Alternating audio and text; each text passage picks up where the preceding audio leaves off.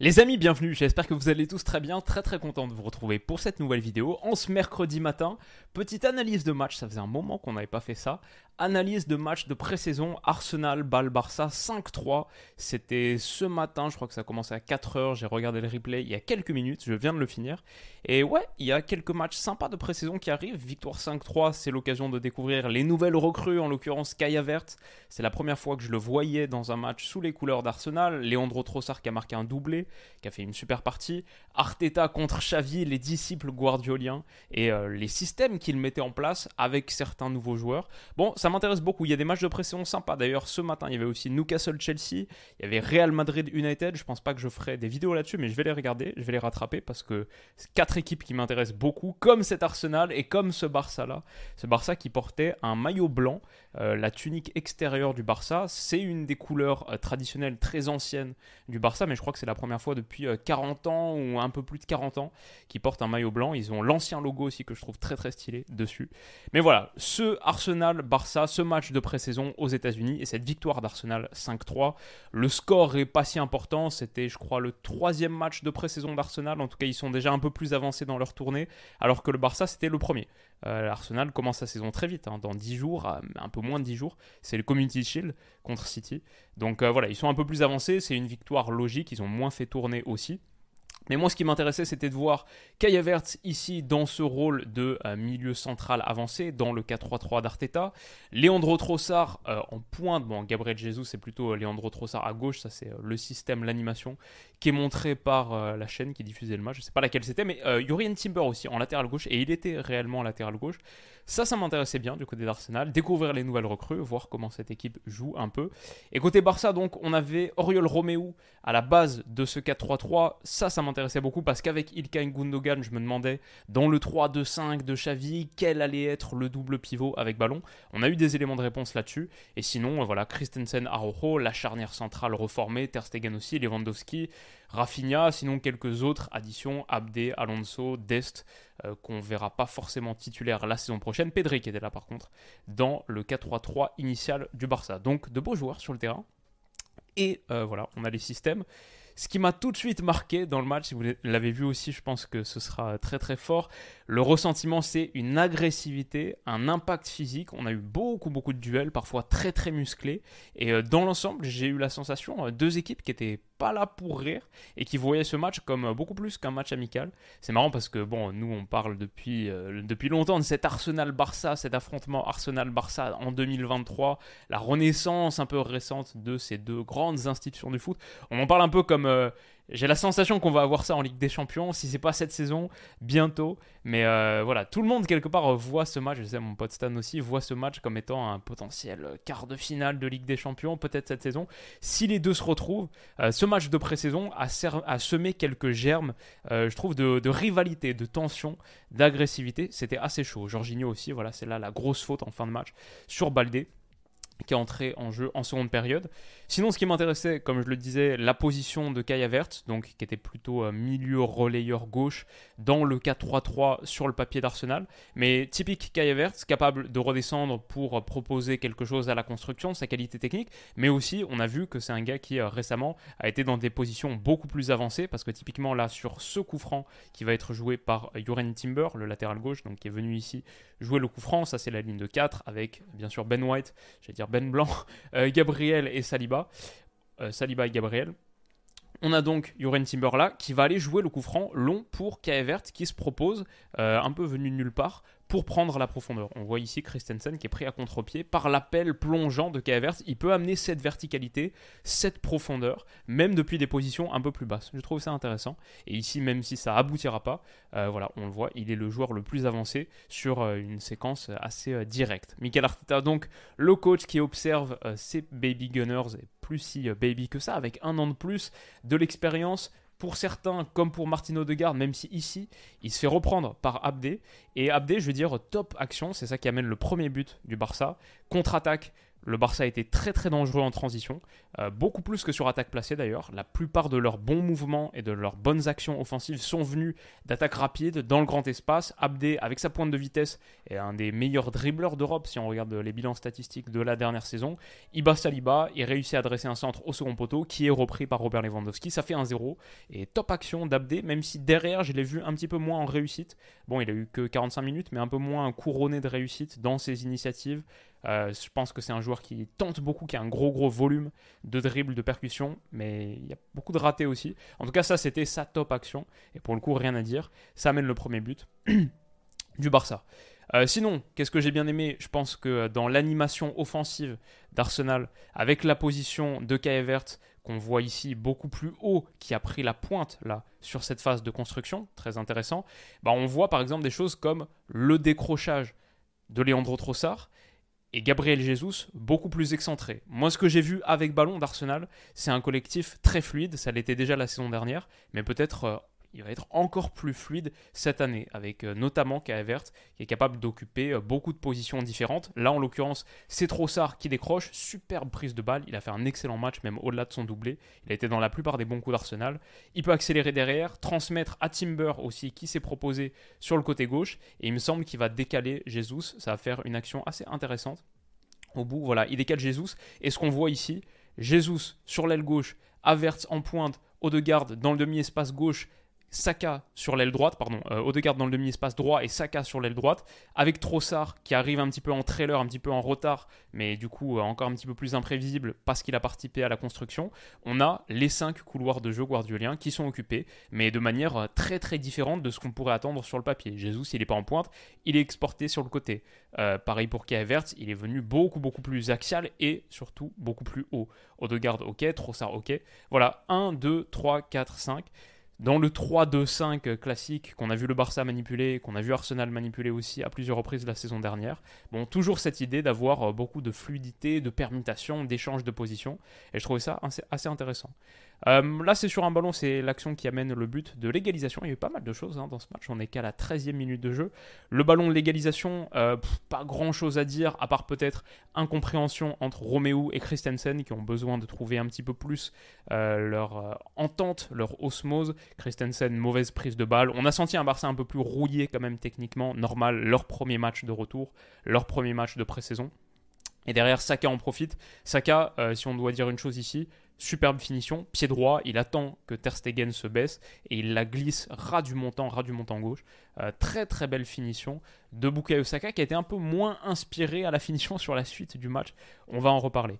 Mais sinon voilà, euh, pareil, ce qu'on disait avec la position de Kaya Vert ici. Regardez comme il est bas en décrochage pour participer à la construction, dos au jeu, pour remiser, euh, peut-être trouver un troisième homme. En tout cas, il se propose dans cette zone.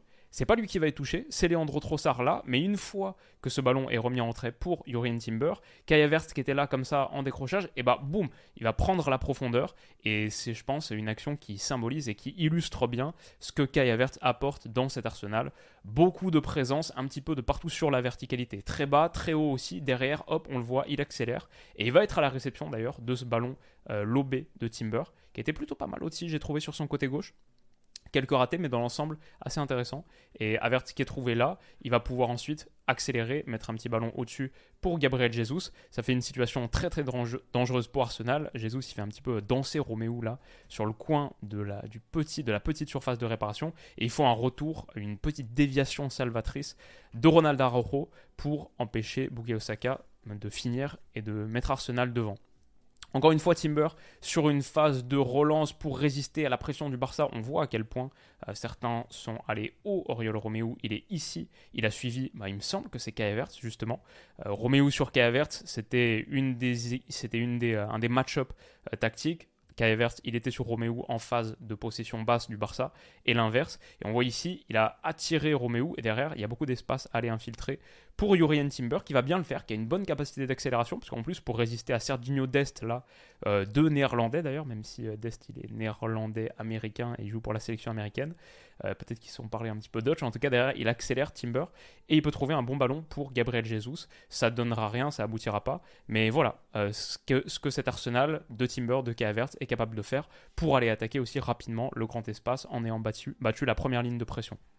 Ce qui m'intéressait aussi côté Barça, du coup, c'était euh, la position de Roméo. Ça, je savais qu'il allait être un des pivots, mais qui allait être le deuxième Parce que c'était aussi le premier, match de Gundogan avec la tunique du Barça. On le voit ici, il était beaucoup plus haut. Donc, je pense pas que ce sera lui le double pivot. Ce sera lui, le deuxième pivot. Parce que voilà, avec la retraite de. Enfin, pas la retraite, mais le départ à l'Inter Miami de Sergio Busquets, la question c'est qui va être à la base de ce double pivot. Forcément, Roméo, c'est le remplaçant de Busquets. S'il est titulaire, il y aura lui pour sûr.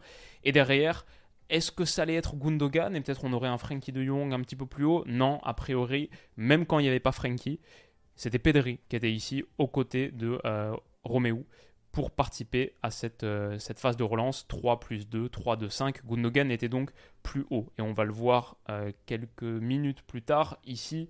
non, pardon, là c'est Robert Lewandowski simplement pour dire, il est plus haut, il est ici, Gundogan.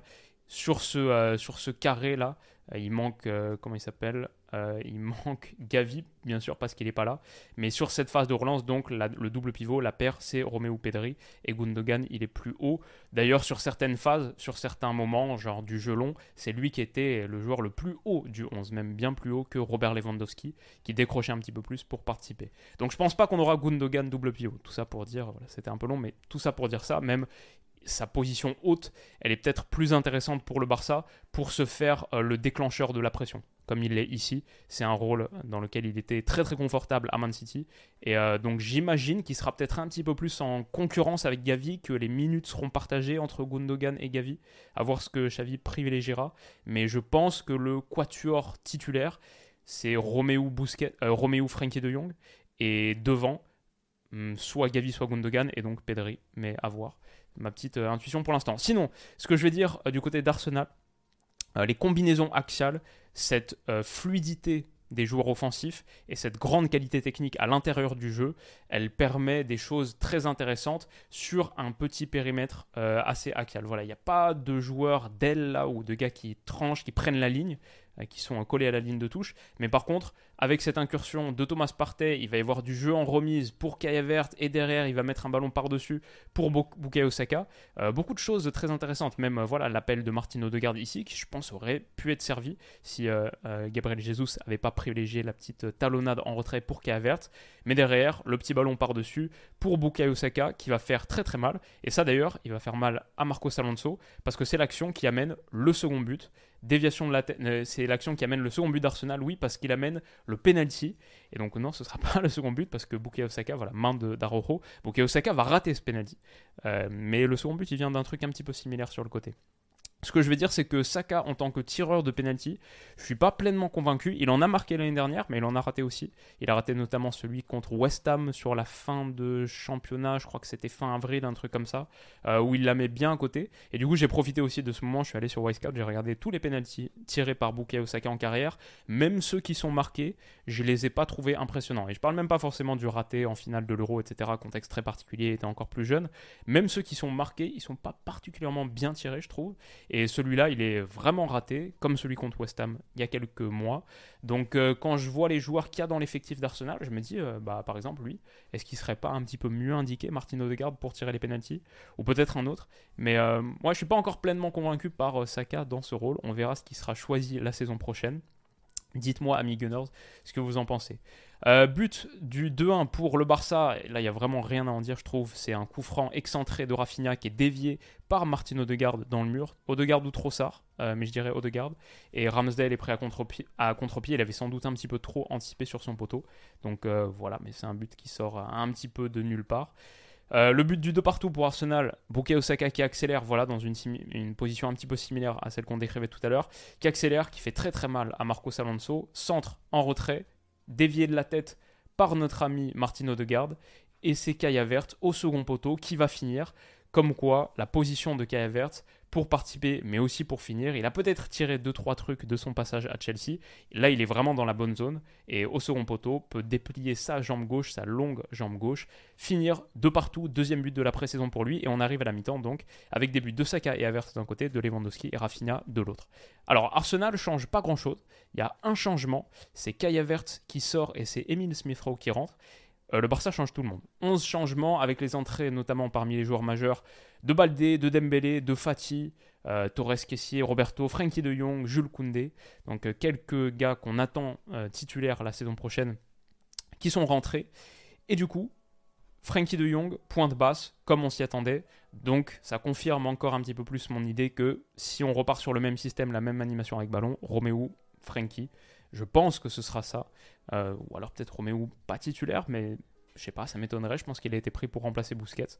On verra en tout cas Frankie de Jong, point de basse, sur ces situations. Le pressing d'Arsenal payant ici. Euh, pour le coup, Arsenal a montré un petit peu toutes les qualités. Avec euh, quand même, c'était un match où ils étaient un peu rouillés, hein, c'est les deux des deux côtés. Mais Arsenal a montré un peu les qualités qu'on voyait la saison dernière. La pression ici, récupération haute. Gabriel Jesus qui met une merveille de petits ballons piqués, qui aurait dû avoir une passe décisive ici pour Bukayo Osaka. Euh, raté de Saka, un, gros raté j'ai envie de dire, même si c'est pied droit, elle n'est pas facile à mettre non plus. Mais c'était une belle belle occasion. Et après le penalty gâché, dommage pour Saka qui aurait franchement pu finir avec un triplé sans trop de problèmes. Pied droit, dommage. Baldé, j'ai trouvé qu'il a fait une très très bonne entrée en seconde période. Euh, ses accélérations, ses fulgurances ont contribué à me donner cette image du Barça très très tranchant et dangereux sur les moments où il y a du grand espace à attaquer. Bah, souvent, il a ouvert ces grands espaces. Avec ici, il bat, il me semble que c'est Martin Odegaard ou Emile Smith-Rowe, mais je dirais Odegaard. Et derrière, il transmet en plus d'un très très bel extérieur. Là, ça va contribuer à faire un décalage côté droit pour Ousmane Dembélé qui ouvre pas assez bien son pied. Mais voilà, quand euh, le Barça part d'un côté pour aller finir de l'autre, avec des mouvements, euh, avec beaucoup de mouvements, de l'accélération dans des espaces un petit peu plus grands, c'est là qu'ils étaient intéressants. C'est beaucoup moins Barça historique, Barça classique, Barça traditionnel. Mais les pointes de vitesse euh, de Baldé, même de Fatih ici, il y a eu des combinaisons, des bouts de combinaisons qui n'étaient pas inintéressants. Dommage, il manque un petit peu de compréhension. Je pense que si Baldé et Fatih, quelque part, si Fatih doit sortir de sa passe difficile, euh, ça passe peut-être justement par une liaison intéressante avec Baldé. Je pense qu'il y a beaucoup de potentiel entre les deux de combinaison. Les deux ont cette pointe de vitesse, les deux ont cette capacité à faire des différences individuelles, ouvrir des espaces, mais ils se comprennent pas assez bien. Ici, la passe, elle est donnée alors que Fatih, il est hors jeu. En plus, elle est un petit peu trop longue. Pareil, quelques minutes plus tard, il y a une opportunité d'aller faire mal en deux contre un, je pense, à Ben White. Et euh, ouais, Baldé, la passe, elle n'est pas vraiment dans le bon timing. En tout cas, Fatih, il est un petit peu euh, déjà, il a stoppé sa course. Et du coup, au moment où la passe est faite, euh, ouais, c'est trop tard. Il est plus, il est plus vraiment ils sont plus vraiment euh, en synchronicité. C'est intercepté facilement, il me semble, par Thomas Partey. Donc voilà, euh, dommage. Pour moi, c'est un vrai axe de progression et peut-être que le salut de Fatih passe par là. En tout cas, derrière, Arsenal a montré des choses intéressantes parce qu'ils ne ils sont pas obligés de sortir par du jeu euh, bas et court.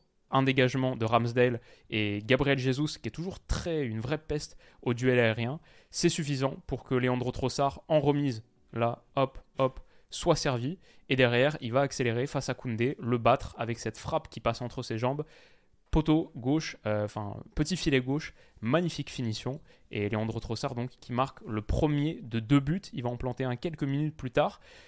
Il aurait pu finir le match grièvement blessé parce qu'encore une fois dans l'idée de cette rencontre très agressive, euh, Sergio Roberto là, il lâche un sale tacle euh, d'ailleurs, euh, Arteta et Xavi à la fin sont un petit peu, un petit peu froids euh, l'un avec l'autre. Je crois que cette action en particulier, elle a été un peu au centre de tension. voilà, sinon, sur les moments de pression d'Arsenal, quand ça marche, c'est très bien. On l'a vu avec le troisième but marqué donc par Leandro Trossard. Quand ça marche pas, par contre, bah, le Barça peut faire hyper mal. Et là, on voit, il me semble que c'est. Est-ce que c'est Gabriel qui est sorti et qui est battu Derrière, quand tu as ton défenseur central qui laisse un océan d'espace, et bah derrière, Ansu Fati, il accélère, 3 contre 3, c'est bien négocié, c'est joué sur Ousmane Dembélé, sa frappe pied droit va heurter le montant d'Aaron Ramsdale. Et d'ailleurs, le Barça perd 5-3.